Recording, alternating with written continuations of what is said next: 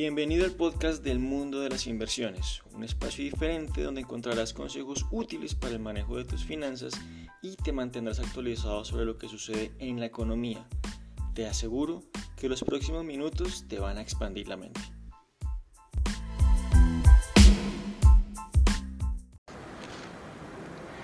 Hola a todos y en el día de hoy vamos con recomendaciones para ser mejor en las inversiones y en la vida. Y es que a veces miro hacia atrás y veo con gracia la manera en que inicié mi carrera como economista. Siendo totalmente sincero, debo aceptar que mi principal motivación era llenarme de dinero. Soñaba con convertirme en algo así como el lobo de Wall Street. Esa idea, esa motivación me llevó a tomar decisiones que de una manera u otra me trajeron hasta aquí. Bien dicen que el hombre planifica y Dios se ríe. Y claramente no logré la meta que me había trazado cuando era adolescente. Eh, la verdad es que estoy bien lejos de ser uno de esos multimillonarios que compra y vende compañías en la bolsa. No tengo millones de dólares en mi cuenta de ahorros y en cambio he tenido un empleo estable durante los últimos 12 años. Sin embargo, no quiere decir que no lo hubiera intentado.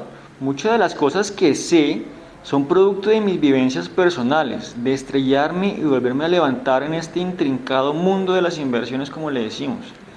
En este punto debo aceptar con algo de tristeza que lo que te enseñan sobre economía y finanzas en la universidad de poco te sirve para ser exitoso financieramente y por eso acá viene mi primera recomendación.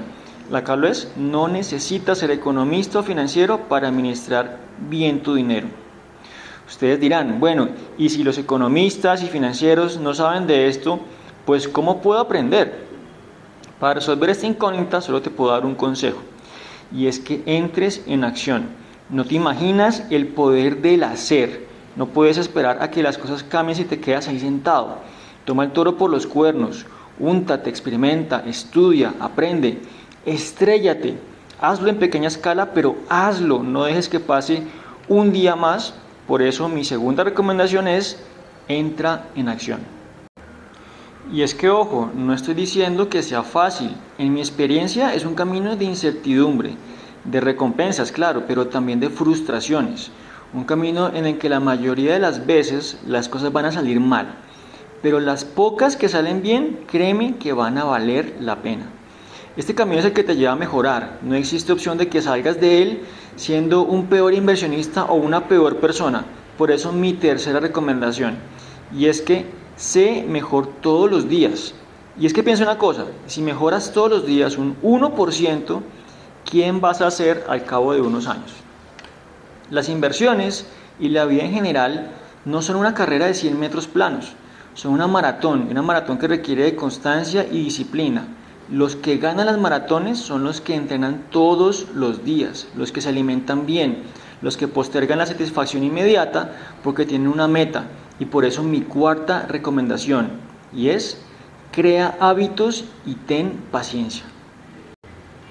La vida está llena de hábitos y es que si te pones a pensar, el 90% de lo que haces todos los días son acciones repetitivas.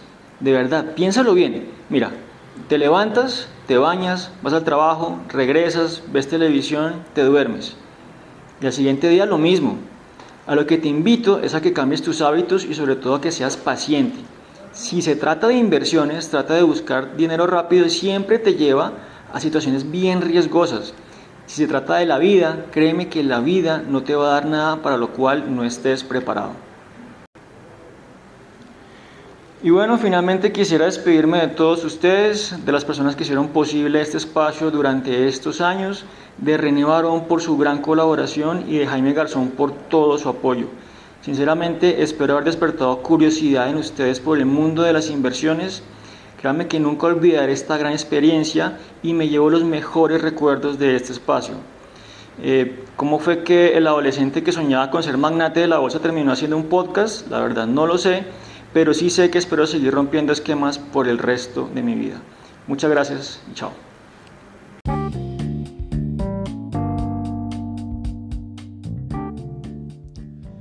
Hemos llegado al final de este episodio. Si te gustó, no olvides compartirlo con esa persona que crees que lo necesita.